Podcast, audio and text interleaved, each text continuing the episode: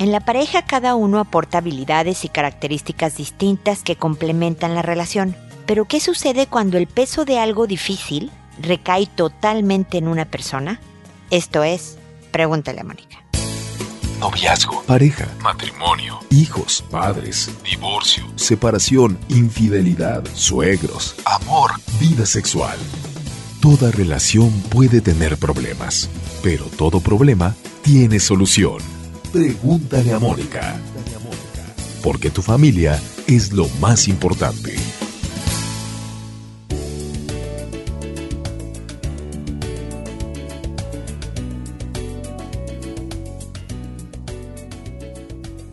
Bienvenidos amigos una vez más a Pregúntale a Mónica. Soy Mónica Bulnes de Lara. Como siempre, feliz de encontrarme con ustedes en este espacio que habla el día de hoy de la relación de pareja. Porque hemos hablado muchísimas veces de que en la pareja somos dos personas distintas con diferentes características y yo escojo incluso a alguien que tiene cosas que yo no tengo, consciente o inconscientemente, precisamente para complementar mi vida, complementar mi familia, que él dé lo que yo no puedo aportar porque no lo tengo, que ella aporte lo que para la otra persona en la pareja no puede aportar porque no está dentro de sus repertorios o no lo domina tanto como el otro. Pero, y todo esto es muy bien y es esperado. Y curiosamente nos causa molestia, después con los años, el haber escogido a alguien que evidentemente es distinto de nosotros en ciertas cosas y no apreciamos su aportación a la relación. Al contrario, fíjate que a mí me funciona, yo lo hago bien, hagamos lo mejor de mi manera y no como tú haces las cosas, ¿no? Y parte del trabajo de una relación de pareja es aprender a identificar cuáles son estas diferencias, apreciarlas y a tratar de convivir amigablemente aprovechando lo que el otro da que yo no tengo. Pero sí se dan en algunos casos unas diferencias de peso importantes por ejemplo, alguien en la pareja puede ser sumamente responsable, el que mete estructura, el que mete a lo mejor orden económico, por dar un ejemplo, el que pone los límites a los hijos, más adelante ya cuando hay hijos, en donde parece que yo soy la villana,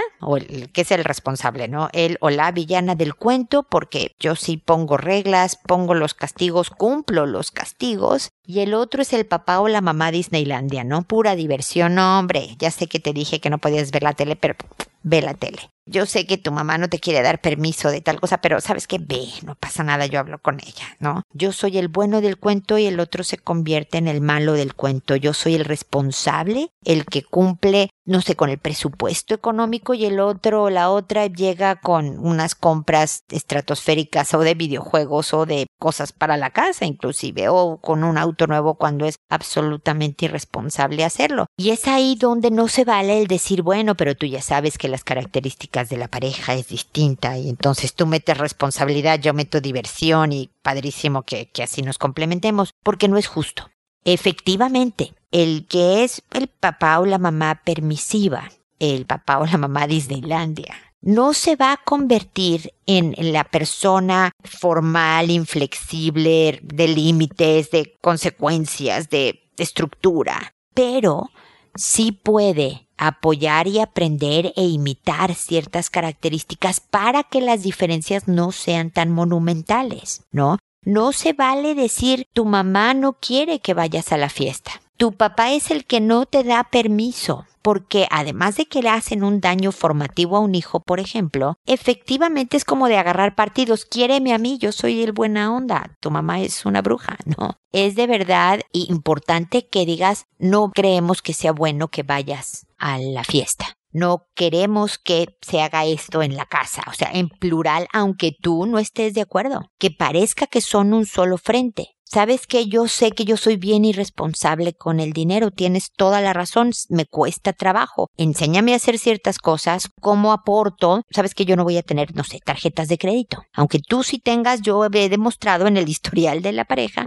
que no funciono. Es aceptar también en dónde están estas deficiencias y tratar de poner, a mí no se me ocurre, no sé, sacar la basura. Tú eres la responsable o el responsable que está muy al pendiente de este tipo de cosas del quehacer de la casa. Se me ocurre poner un, una lista ¿no? En un calendario, que me toque hacer qué. Yo sí necesito recordatorio, ¿no? Y aunque finalmente, siempre lo he dicho, el fondo de la persona no va a cambiar. Siempre el más responsable o el más centrado o el más objetivo o el más va a aportar esa parte que tiene. Yo les he contado muchas veces como yo soy patológicamente optimista, siempre digo, y mi marido es más bien pesimista. Y va a ser muy difícil que yo me vuelva, no va a ser imposible que yo me vuelva pesimista, pero sí de verdad se me ha pegado un poco. Del realismo, le quiero llamar, que mi marido aporta, me pongo un análisis un poco, un poco más objetivo de algún proyecto y, y si no, sigo contando con que él me aporte esta y ya pensaste en esto, pero también hay que ver esto otro y que me aporte realidad en lo que quiero hacer, ¿no? Y les digo con toda sinceridad, por mucho tiempo me enojaba que todo lo ve negro y hay cosas en que todavía hasta la fecha es el, pero no lo veas tan negativo, ¿no? Alguna otra cosa que sí requiere de, de optimismo y de positivismo, ¿no? Y seguimos batallando con, con esa diferencia, tenemos otras, pero con esa en particular de cuándo aportar optimismo y cuándo empujar para mi lado y cuándo empujar para el suyo y sobre qué temas y demás. Pero es importante que yo considere el pesimismo como algo valioso y que de verdad suma en una situación determinada y que aprenda o trate de imitar ciertas cosas aunque no me resulten tan naturales. No se vale excusar y esa es un poco la moral aleja de este mensaje inicial, excusarse en que tú ya sabías que así soy yo, nos estamos complementando, así que aguántate, ¿no? Se trata de hacer que la cosa funcione en armonía. No se trata de someter al otro a que me acepte a rajatabla, ¿no? Forzadamente, sin que yo tampoco crezca como persona y aprenda a hacer las cosas un poco mejor. Esa es la moraleja de este mensaje que espero que les sea de utilidad. Saben que en la página están los 1002, este es el 1002, episodios para ustedes con mucha información de pareja. Oigan otros episodios, no, no solo oigan los nuevos, les agradezco siempre su preferencia, pero váyanse para atrás para oír de otros temas, y otras perspectivas y de alguna consulta que alguien hizo sobre un tema que no se les había ocurrido a ustedes y demás. De verdad, hay muchísima información, herramientas, estrategias, ideas, comentarios que están ahí con la intención de ayudarlos a mejorar en cualquier sentido sus relaciones interpersonales con la pareja, con los hijos, en el trabajo, con la familia. Ahí están también los streamings en vivo que hicimos para festejar nuestros mil episodios y los 13 años de Pregúntale a Mónica, en donde la gente me consultaba y también respondí preguntas inmediatamente, es decir, ahí hay información adicional. Hay videos de YouTube con temas particulares como cómo manejar los berrinches de los niños, cómo manejar la economía familiar en momentos de crisis, cómo manejar a la suegra, por ejemplo, cuando me es una persona difícil, etcétera, etcétera. Está cómo comprar los dos libros que he escrito sobre educación de hijos. Está cómo seguirnos en redes sociales, Instagram, Twitter, LinkedIn, etc. Vayan a la página www.preguntaleamónica donde especialmente desde donde más bien pueden hacerme sus consultas a través del botón rojo que está por todos lados que dice envíame tu pregunta.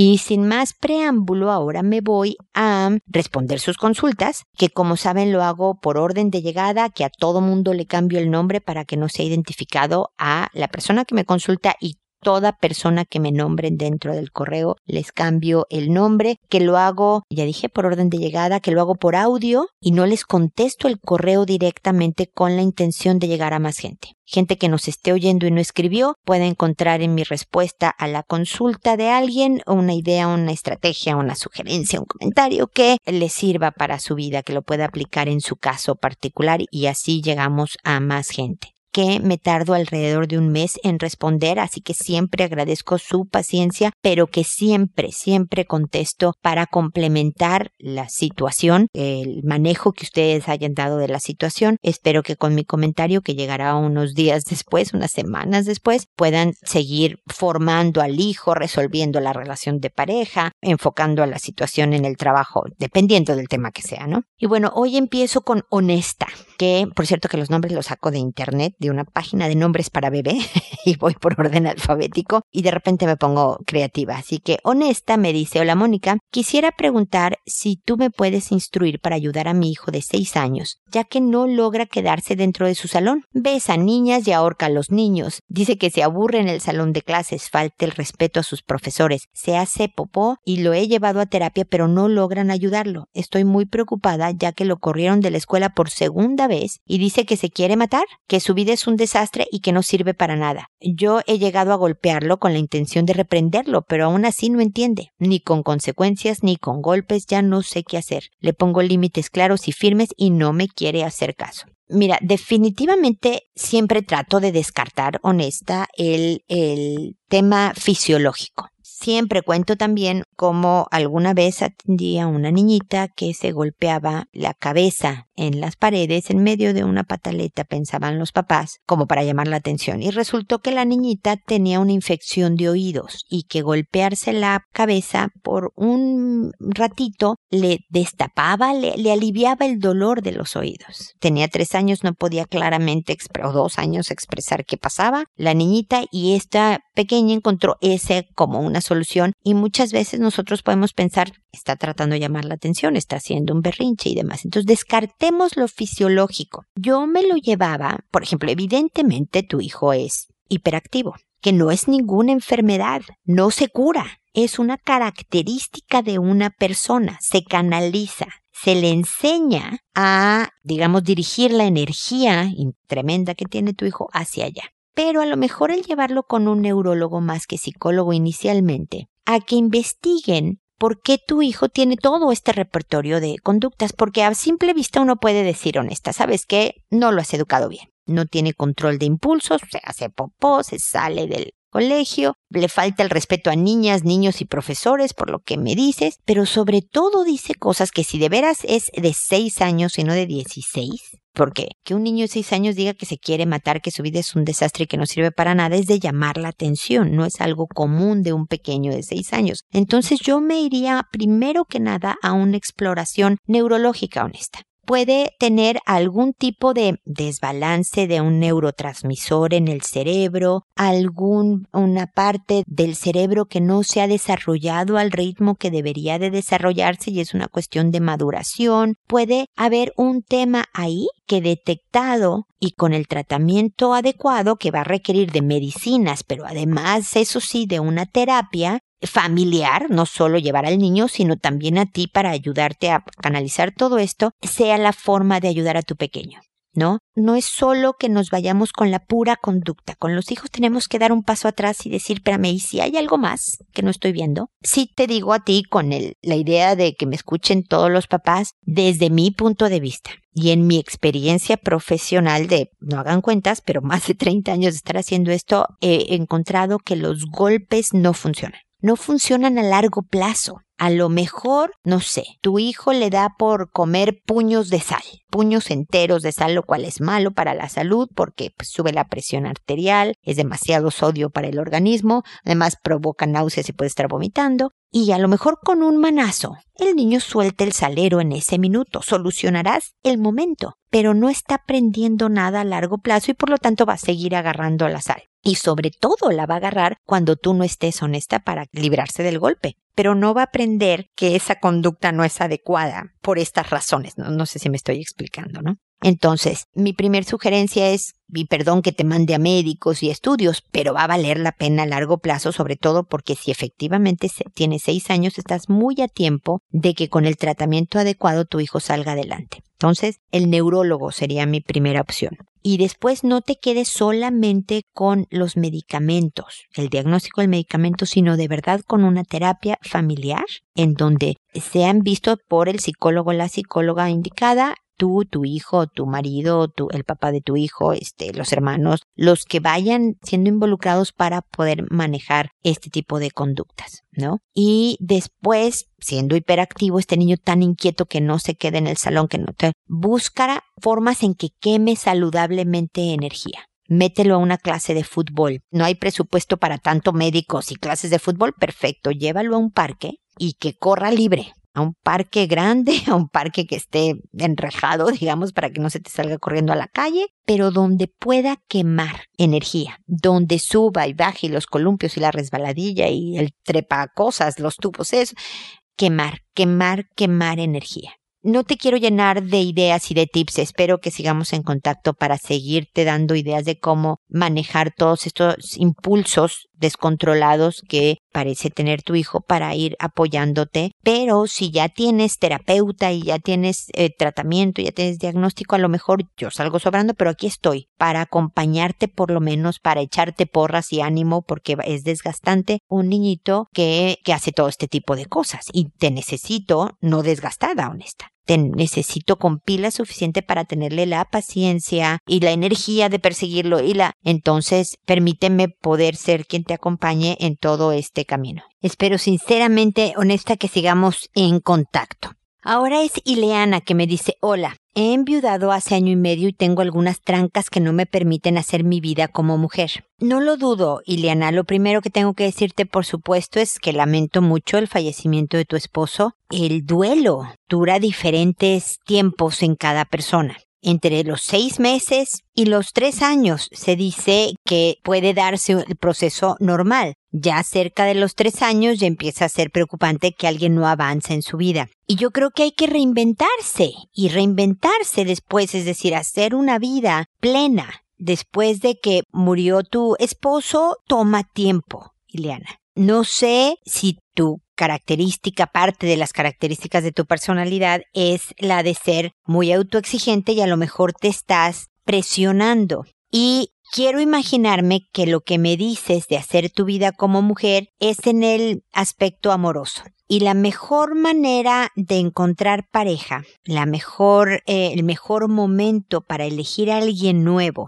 es cuando tú estás bien, sientes que tu vida está completa. Casi, Ileana, es cuando sientes que no necesitas estar con alguien, que es justo un buen momento para estar con alguien. Porque quiere decir que las áreas de tu vida, todo lo que te constituye como persona y tus actividades diarias, eh, las tienes pues no completamente realizadas, nunca acabamos de progresar, pero sí estás trabajando en una vida equilibrada.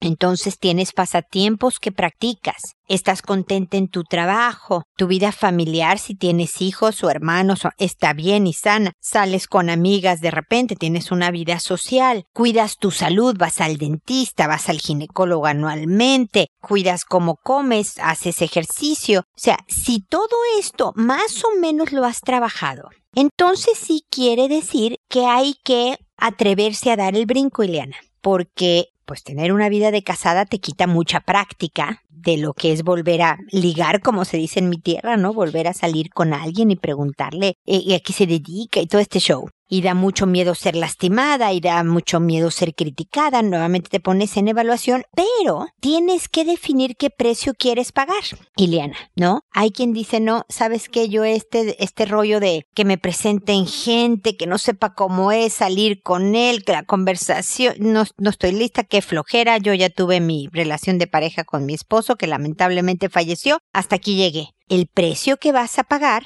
es que vas a sentirte sola, sin compañía de pareja a ratos. Vas a tener familia, vas a tener amigos, vas a tener otras personas de contacto, pero esta relación de pareja, esta de solos tú y yo, conversando, acompañándonos, peleándonos, y sobre todo en la vejez, la compañía y el cuidado del otro, no lo vas a tener. Y está bien, si tú así lo decides, prepárate para que puedas ser cuidada, digamos, cuando seas viejita, y para cómo le vas a hacer para tener una vida social, una vida familiar y todo eso si decides no tener pareja. Y listo. Tienes todas las ventajas de la vida sola, tomas decisiones por ti misma, haces lo que se te pega la gana, etcétera, pero tienes las desventajas de la vida sola. El otro precio que hay que pagar es decir, no, la verdad es que sí quiero estar con alguien, no quiero quedarme sola el resto de mi vida. El precio entonces es arréglate, platica, sal, conoce gente, conoce varios que no valen la pena, algún patán por ahí, o sea, ten malas experiencias hasta que tengas una buena experiencia y encuentres el tuyo. Entonces, este sería el proceso, Ileana. Primero trabajar en ti, en todas estas áreas, no a la perfección. No quiere decir que te conviertas en una atlética mujer de todo el ejercicio que haces, casi casi nutrióloga por lo bien que conoces sobre alimentación y la completa satisfacción en el trabajo y con mis amigos. No se trata de eso, pero que tengas una vida equilibrada, sana, explorando en diferentes áreas y luego empezar a correr la voz. Y digo correr la voz entre amigos de que, oye, quiero empezar a conocer gente, entonces organízate una, ¿no? Cena o algo en donde invites al divorciado, al viudo, al que pudiera ser candidato, ¿no? Y corres la voz de que andas queriendo ver esta área, ¿no? De tal manera que te empiecen a presentar.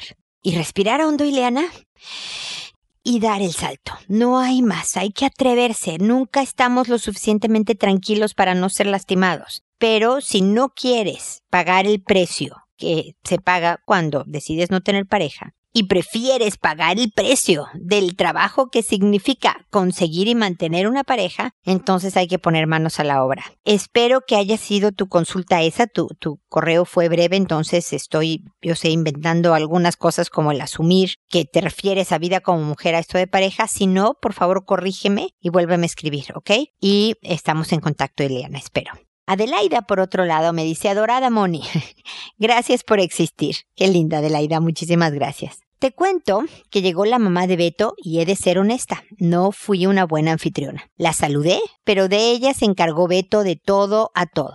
Ese era parte del trato con él. Pasaron los días y mi hijo se fue acercando un poco a ella. Nunca quiso un contacto físico, pero al menos jugaron. Mientras él quiera, yo estoy tranquila. Dos días antes de que se fuera, Beto me dijo que quería que habláramos las dos. Esto me lo pidió desde antes de que ella llegara y yo había dicho que no quería porque no la creo sincera. Le dije que no, pero luego dije ok, pero solo la voy a escuchar. Yo no tengo nada que decirle. Fuimos a comprar algo las dos y ella dijo que me agradecía por mi especialidad, eh, hospitalidad, lo cual es mentira porque no lo fui, y que, que quería llevarse bien conmigo y quería saber qué pensaba yo. Y me solté como hilo de media tranquila, pero dije todo, todo. En algunas cosas dijo yo no recuerdo nada de eso, en otras se disculpó y reconoció su error, y en otras tantas solo se quedó callada. En conclusión dijo que fueron muchos malentendidos, que muchas cosas que me dijo eran broma, pero yo le dije yo no me llevo con usted y yo nunca le voy a contestar las bromas, le pido que no lo haga. En cuanto a lo del viaje con su novio, dijo que ni ella sabía que iría porque él hizo las reservaciones y que cuando yo me enteré fue el mismo momento en que ella y Beto se enteraron. No fui específica en por qué no quiero una relación con él, pero le pedí que a la playa él no fuera con nosotras ni a mi casa. Y ella aceptó. Le dije que yo no había hablado con ella porque yo tengo como ejemplo que el esposo es el que habla y defiende a la esposa. Y ella me dijo que piensa igual, pero me dije, Beto no piensa igual. Él sabe todo esto y siempre me dijo que no haría nada. Le dije que de ahora en adelante sería directo. Quedamos en decirnos lo que no nos gusta y arreglar las cosas en el momento. Ella quiere que seamos amigas. Yo no lo creo así porque no la siento sincera. Tal vez mi forma negativa de ser, tal vez es que en verdad no lo es. No lo sé, pero por el bien de mi hijo trabajaremos en llevarnos bien. Le dije que estaba segura de que ella daría su vida por su nieto en una emergencia y se lo agradecí. Hablamos como más de una hora y después sentí como que respiré después de 20 años de aguantar. Sé que no seremos mejores amigas, pero seguro habrá un cambio. Ya sabemos lo que ha generado problemas, sus bromas comentarios, y dijo que dejaría de hacerlos. Le comenté, si yo le contesto a sus bromas, seguro tendremos problemas. Por eso prefiero mantener el respeto y la comunicación. Gracias por estar en este gran proceso. Adelaida, qué gusto me da. Te felicito por mantener la conversación a, la altura de las circunstancias, tú como una dama educada pero firme. Y la verdad es que tu suegra, de verdad haciendo un esfuerzo, yo creo que tampoco fue fácil para ella, de humildad, de acercamiento y demás, para que ustedes se lleven mejor como bien dices, a lo mejor nunca vayan a ser, deja tú mejores amigas, a lo mejor nunca vayan a ser amigas, sino suegra y, y, nuera, pero puede ser una relación cordial, tranquila, cercana, me atrevería a decir también. ¿Ok? Creo que el que te abras a la opción de este acercamiento habla muy, muy bien de ti ya sabremos qué tan honesta o no será la suegra. La verdad es que si te dijo, oye, gracias por tu hospitalidad, pues la verdad es que sí le abriste tu casa. A lo mejor no la atendiste, pero sí tuviste un grado de apertura y de hospitalidad. Y tal vez muchas veces dices cosas para acercarte a la persona. Qué bonita blusa tienes. A lo mejor no es una blusa que ella se pondría, pero el comentario es una intención de acercamiento hacia ti. Y así, ojalá, sean tus miradas ahora con la suegra. Trata de interpretar en positivo los acercamientos de ella. Me da gusto también que tu hijo poco a poco se fue familiarizando con el hecho de que tiene abuela. Le hace bien. Acuérdate siempre que no siempre tenemos que hacer lo que el hijo quiera hacer es importante para su formación que a veces haga algo que medio le da flojera por el bien del otro y por el bien mismo de este niño, pero no va a poder calibrarlo siendo chico, ¿no?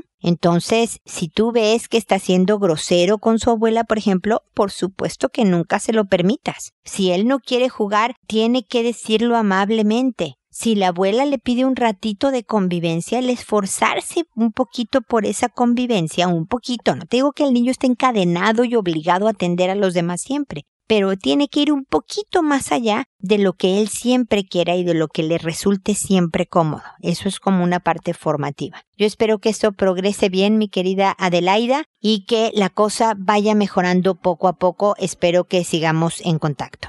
Berta, por otro lado, me dice estoy preocupada, mi hijo de 14 años le mostró el pene a su primo de 9 años. Mira, querida Berta, definitivamente hay veces que los adolescentes hacen tonterías. La parte del cerebro que maneja la toma de decisiones, la que calcula las consecuencias de mis actos, la que de verdad evalúa una situación, es una parte que se acaba de formar alrededor de los 21 años. O sea, para que veas cómo tu hijo de 14 no está ni siquiera biológicamente capacitado para decir, ah, no es una buena idea lo que hice de mostrarle mis genitales a mi primito, ¿ok? Para eso te tiene a ti. Es importante decirle que los impulsos hormonales que provoca la etapa de la adolescencia lleva a tomar decisiones absurdas como esta que más bien lo meten en problemas. O sea, aquí la moraleja, Berta, es que tú y el papá de tu hijo, y si no hay un papá del hijo, alguien masculino también cercano a él, hablen de estos temas con él. Es una formación en sexualidad. Lo que hizo, si nada más se limita a esto de mostrar sus genitales al primo, en esta ocasión, es algo normal, propio de la etapa, pero no por eso quiere decir que no lo corriges. No le pegas, ni siquiera lo castigas si ocurrió una vez y de la manera en que me lo explicas. Pero sí le dices claramente que a la siguiente consecuencias, que no estuvo bien, que el impacto para el primo de nueve años también hay que considerarlo, que el daño que él mismo a los 14 años se hace al no respetar su cuerpo, al nada más usarlo como desahogo de impulsos y demás, también es un daño formativo para él. Y tenerlo más supervisado y no con conversaciones diarias ni interrogatorios diarios porque pobre niño, pero sí eventualmente seguir mostrándole cuál es la forma adecuada de manejar la sexualidad, que lo va a llevar a una relación de pareja más adelante y a ser familia y que pueda ser feliz pero hay que explicarle que a los 14 años esto es normal y esto no es normal. Y esto te puede pasar, pero lo tienes que controlar de esta manera y darle ideas concretas de cuando sienta un impulso sexual, cómo puede frenarlo si es algo tan inadecuado como mostrarle sus genitales a su primo de nueve años. ¿Me explico, Berta? Es una conversación tranquila, abierta, cercana, completa, corta, ¿no? Que tú, aunque te incomode horrible, seas la mejor actriz y te portes con naturalidad. Generalmente los hijos de 14 años no quieren hablar del tema y le puedes decir, ya sé, yo tampoco quisiera, hijo, pero este es mi trabajo. Y pregúntame, yo te llevo tantos años de ventaja. Y si yo no sé la respuesta, o es algo definitivamente masculino que no quieres preguntarme porque yo soy mujer, le preguntas a tu papá o a tu tío o a tu abuelo, a la persona adecuada para que pueda resolverte la duda. Pero esa, con esa actitud, muchas conversaciones y un camino todavía extenso, vas a seguir formando a tu hijo que está haciendo cosas absurdas, pero propias de la etapa que le vamos a hacer, Berta. Esto es lo que pasa cuando tenemos hijos de 14 años. Suerte y acuérdate que aquí estoy para acompañarte y para que me sigas preguntando y, o contando alguna situación que requieras de asesoría, ¿ok? Seguimos en contacto. Chantal finalmente me dice, hola Moni, siempre quise escribirte diciendo que a ti te debo mi título que terminé una carrera muy difícil, pude irme a vivir sola y salir adelante. Me tomaste huérfana y me guiaste creándome valores, aprendí de ti, copié frases tuyas. Me convertí en cristiana y ahí terminaron de pulirme y ser quien ahora soy. Y también soy un ser humano que comete errores. Tengo rasgos de TLP, que es el personalidad límite o borderline, y TOC, obsesivo compulsivo, el trastorno obsesivo compulsivo. Dejé pasar este mensaje de agradecimiento hasta hoy que me encuentro enojada.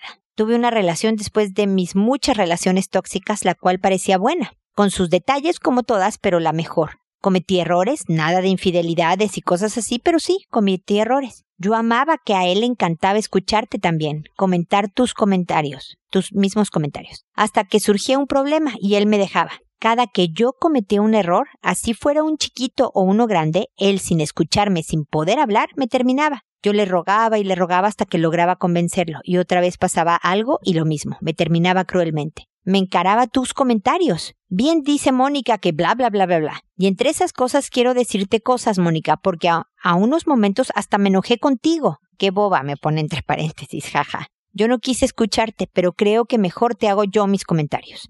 Hace muchos podcasts me juzgaste porque le hablé a un amigo tontamente le hice una pregunta por Messenger de algo que publicó en redes sociales. Yo tuve algo que ver con él hace quizás ocho o nueve años, nunca más lo he vuelto a ver, y sí, hice mal en preguntarle porque él me invitó a salir, etc. Y finalmente no salí con él y terminé eliminándolo de toda mi vida. Pero tú mencionabas que yo andaba buscando con quién salir y por eso dejaba puertas abiertas cuando mi ex te escribió para quejarse. Y yo te digo, no, Mónica.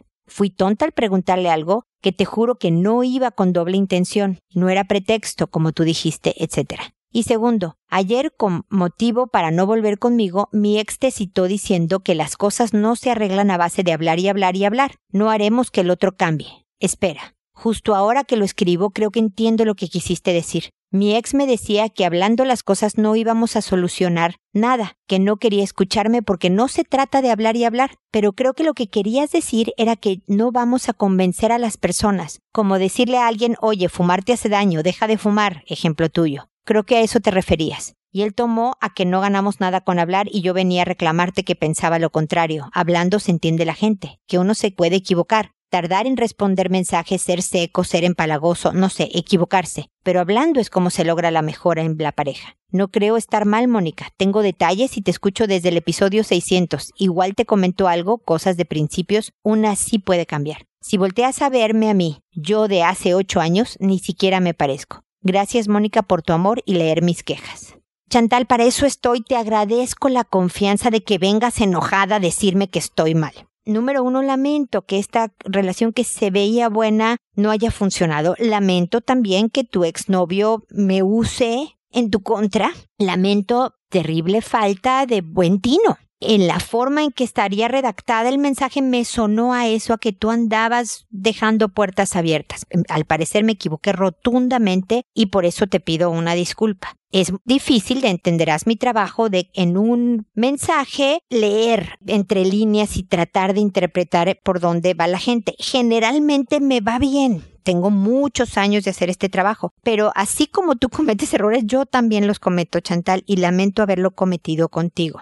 Por otro lado, efectivamente, yo digo que hablar nos soluciona en dos formas. Primero, porque hay veces que estamos hable y hable y hable para lo que tú dices. Tratar de convencer al otro y que por fin nos entendamos y hagamos lo que yo quiero hacer, ¿no? Porque ya viste la luz tú otro, ¿no? De convencerte y que cambies hacia mi forma de pensar o hacia la forma de pensar que vamos a funcionar mejor. Por otro lado, yo también creo que hablar no funciona cuando no hay acciones. Hay veces que no necesitamos decir nada, pero empiezo a actuar de una manera y provoco mejoras. Pero definitivamente no quiere decir que nunca hablemos en la relación. Yo tengo 28 años de casada y como 32 años o 36 años, no sé ni cuántos años, con mi esposo. Y hablamos muchas cosas para traducir. Me acabo de poner en redes sociales algo así como eso, ¿no? De si no eres cariñosa, explícate con el otro y dile cuáles son tus muestras de cariño para que te entiendan. Claro que hay que hablar, pero hay veces en que no hay que insistir en que el otro cambie y yo ver otra manera de funcionar. Y hay veces en que en vez de hablar, ponte a actuar. ¿Me explico? Espero haberme explicado mejor y, que tu ex me escuche para que vea la interpretación de la que yo doy. Terminarte sin darle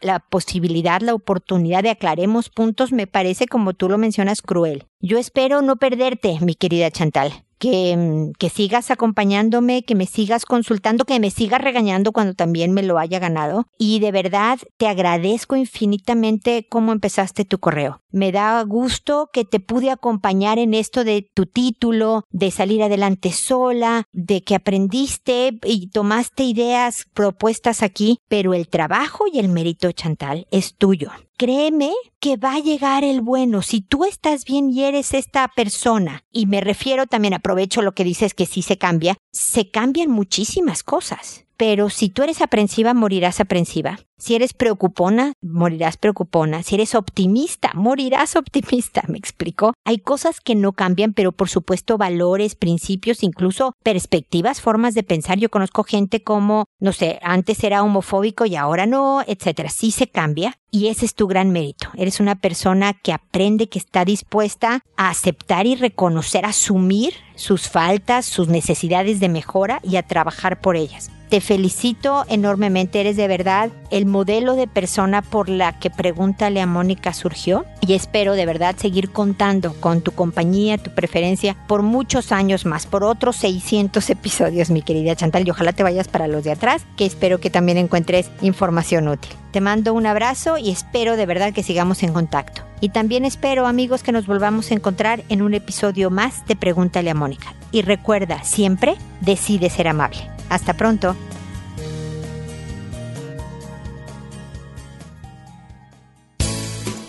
¿Problemas en tus relaciones?